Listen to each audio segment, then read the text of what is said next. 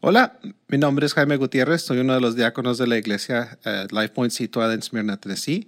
Bienvenidos a la semana 8 de nuestro plan de lectura de la Biblia en 260 días, el cual puedes descargar en nuestra página web lifepointchurch.org diagonal español o en el link de la descripción de este programa. Esta semana continuamos leyendo el libro de Hechos y hoy la lectura se centra en Hechos 12 continuamos viendo un tema constante, la persecución contra la iglesia y cómo es que continuaba en los momentos narrados por el autor. Creo que podemos leer Hechos 12 y hacer una comparación a los momentos que estaban siendo narrados y a los momentos que vivimos hoy.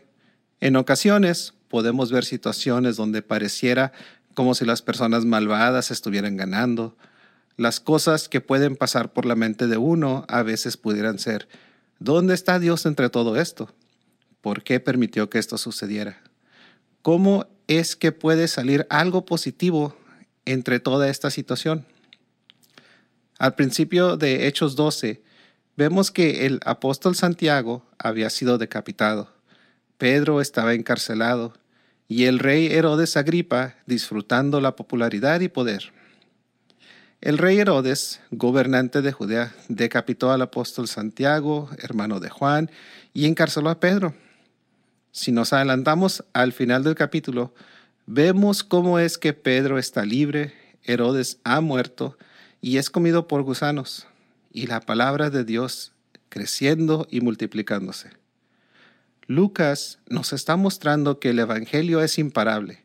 Si te opones al Evangelio, puedes ganar temporalmente, pero finalmente perderás, y perderás en grande.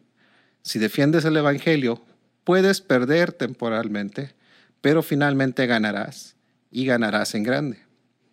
Un último comentario. Es fácil pasar por alto un pequeño detalle en el versículo 5. Vemos muy claramente que mientras Pedro estaba en prisión, la iglesia hacía sin cesar oración a Dios por él. Seguro que oraban por su seguridad y fortaleza frente a la persecución que Pedro estaba pasando. Los acontecimientos que siguieron revelan el poder de sus oraciones, recordándonos que la oración sigue siendo nuestra herramienta más eficaz contra cualquier oposición o tentación que enfrentemos, tanto en nuestra vida personal como en la iglesia.